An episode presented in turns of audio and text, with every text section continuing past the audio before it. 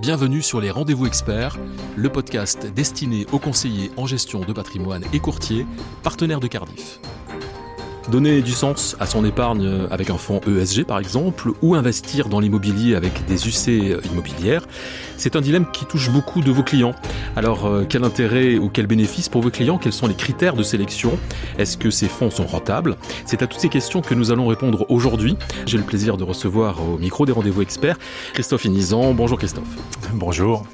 Christophe, vous êtes à la fois le directeur commercial et spécialiste de l'investissement immobilier chez la Française AM. Pour commencer, je souhaiterais que nous parlions de cette classe d'actifs. Alors, euh, cette classe d'actifs, elle demeure, on le sait, la préférée des épargnants français. Mais il faut faire un distinguo. Il y a l'immobilier d'habitation et il y a l'immobilier d'entreprise. Quelle différence y a-t-il entre l'un et l'autre? Ah Oui, tout à fait. Effectivement, on a coutume de parler beaucoup d'immobilier résidentiel, mais à côté de cet immobilier résidentiel existe bien sûr tout le pan qui s'appelle l'immobilier d'entreprise et qui est non moins important puisque aujourd'hui l'immobilier d'entreprise, comme vous le savez, est une classe d'actifs qui comprend l'immobilier de bureau, et Dieu seul sait si c'est important euh, aux yeux de beaucoup d'entre nous.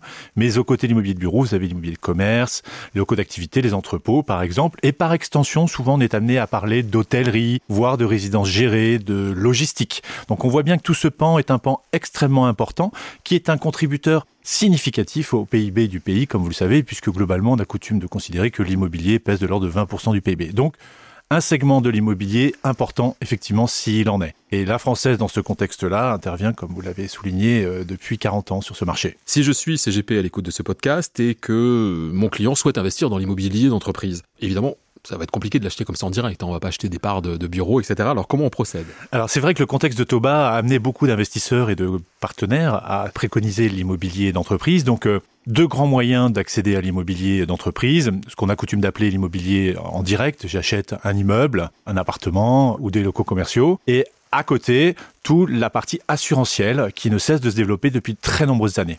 Pour être un petit peu plus précis dans ma réponse, effectivement, lorsqu'on parle d'achat en direct, vous avez la possibilité de le faire en direct traditionnel, l'immobilier physique, comme je l'indiquais précédemment, mais aussi au travers de SCPI, voire d'OPCI. Donc ça, c'est un segment de l'acquisition qui se développe euh, très correctement depuis de nombreuses années. Mais à côté de cela, une nouvelle fois, vous pouvez investir dans l'immobilier d'entreprise au travers de l'assurance vie. Et on voit émerger depuis de très nombreuses années maintenant un intérêt croissant des investisseurs dans ce contexte de taux bas pour une classe d'actifs qui a des vertus sur lesquelles j'espère je pourrai revenir, qui sont de notre point de vue très importantes. Le rendement, bien sûr, mais pas que. La faible volatilité, la très forte lisibilité, et puis, dans le contexte de marché financier euh, euh, volatile, une faible volatilité qui est très appréciée de la part de nos partenaires et de leurs clients. Est-ce que, à l'instar d'autres supports financiers, il y a dans le domaine de l'immobilier d'entreprise des grandes thématiques oui, bien évidemment. Euh, les thématiques euh, immobilières s'imposent naturellement depuis très nombreuses années. La première d'entre elles, j'aurais tendance à dire, qui encapsule toutes les autres, c'est l'investissement en immobilier durable. Autrement dit, l'ISR. Nous avons la chance d'obtenir des labels ISR désormais appliqués à l'immobilier. Et au sein de cet immobilier, effectivement, vous avez des thématiques. L'une d'entre elles, à la française, qui est déployée depuis très nombreuses années désormais, c'est la thématique liée à la métropolisation et au Grand Paris. Le Grand Paris, qui, faut-il le rappeler, est le projet d'infrastructure le plus important euh, d'Europe continentale qui dépasse le projet du Grand Londres qui avait émergé il y a une dizaine d'années et sur lequel la française est très impliquée, y compris en amont, euh, dans euh, son déploiement, puisque ça nous semble être un incontournable pour un investisseur immobilier d'être exposé à cette thématique qui va emporter, modifier le tissu urbain euh, du Paris tel qu'on le connaît, puisque je vous le rappelle à dessein, vous savez que le Grand Paris aujourd'hui c'est la création de 200 km de métro automatisé supplémentaires, l'arrivée de 68 nouvelles gares notamment. Et donc on voit bien que le paysage urbain de l'île de France avec l'émergence de ce Grand Paris va considérablement être impacté. Et de notre point de vue, investir sur cette thématique est devenu incontournable, une nouvelle fois encapsulée dans une dimension ISR devenue elle-même également incontournable, bien entendu. L'ISR qui est un, des grands sujets, une grande thématique que nous abordons souvent au micro des rendez-vous experts. Parlons, euh, parlons de votre gestion, de votre sélection. Comment vous abordez tout cela, vous, en fait? Alors, si on a un prisme au travers du Grand Paris, tel que je vous l'indiquais tout à l'heure, sachez que la Française, sur cette thématique-là, euh, qui est présente sur le marché de l'immobilier euh, depuis une quarantaine d'années, est présente sur le Grand Paris au travers de ses actifs déjà détenus en portefeuille. Nous avons aujourd'hui 1,5 million de mètres carrés gérés sur la zone du Grand Paris Qui représente à peu près 6 milliards d'euros d'investissement. Et donc, bien évidemment, les équipes, toute la partie asset management, property management, opèrent en connaissance de cause par l'expérience acquise depuis de très nombreuses années sur ce segment-là. Nous avons euh, sélectionné des zones d'investissement qui, dans le Grand Paris, nous semblent émerger comme incontournables. J'y reviendrai tout à l'heure. Certaines sont portées notamment par les Jeux Olympiques de 2024 qui arrivent à grands pas, comme vous le savez, puisque ça va être un soutien au développement immobilier très significatif y compris pour l'immobilier entreprise lié à la thématique du Grand Paris. Et à côté, nous opérons une sélection drastique sur la qualité des immeubles que nous sélectionnons pour les fonds de la française, avec cette dimension ISR donc, euh, et les critères ESG qu'on connaît bien maintenant.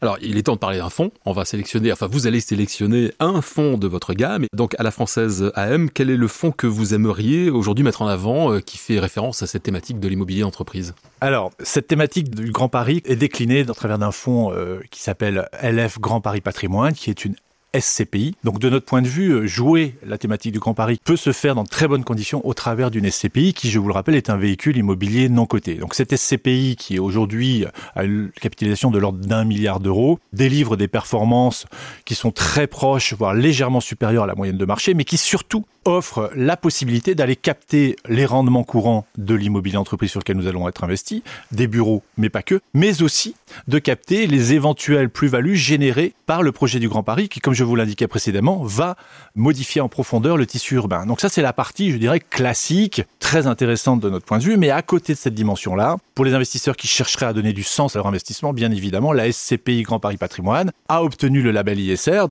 on est en capacité aujourd'hui, et c'est très grande marque de confiance pour les équipes de la française, de délivrer du rendement sur des thématiques porteuses dans un environnement euh, d'investissement socialement responsable qui répond de plus en plus à l'attente des investisseurs et des parties prenantes. Les parties prenantes que sont les collaborateurs des locataires, que sont les entreprises, mais aussi les locataires entreprises que nous sélectionnons pour le parc, sont très regardantes sur la qualité du patrimoine que nous leur apportons.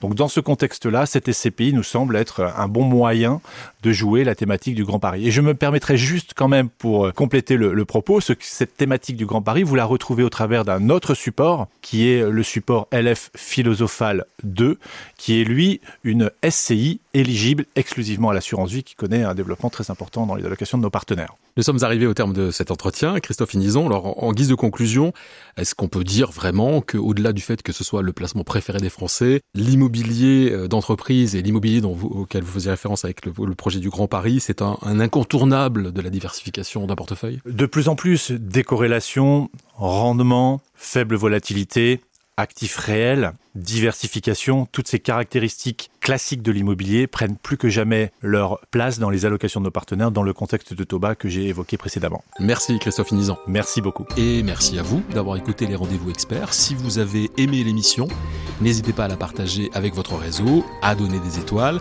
N'hésitez pas non plus à nous faire part de vos remarques, de vos questions, mais aussi des sujets que vous aimeriez voir abordés sur les rendez-vous experts.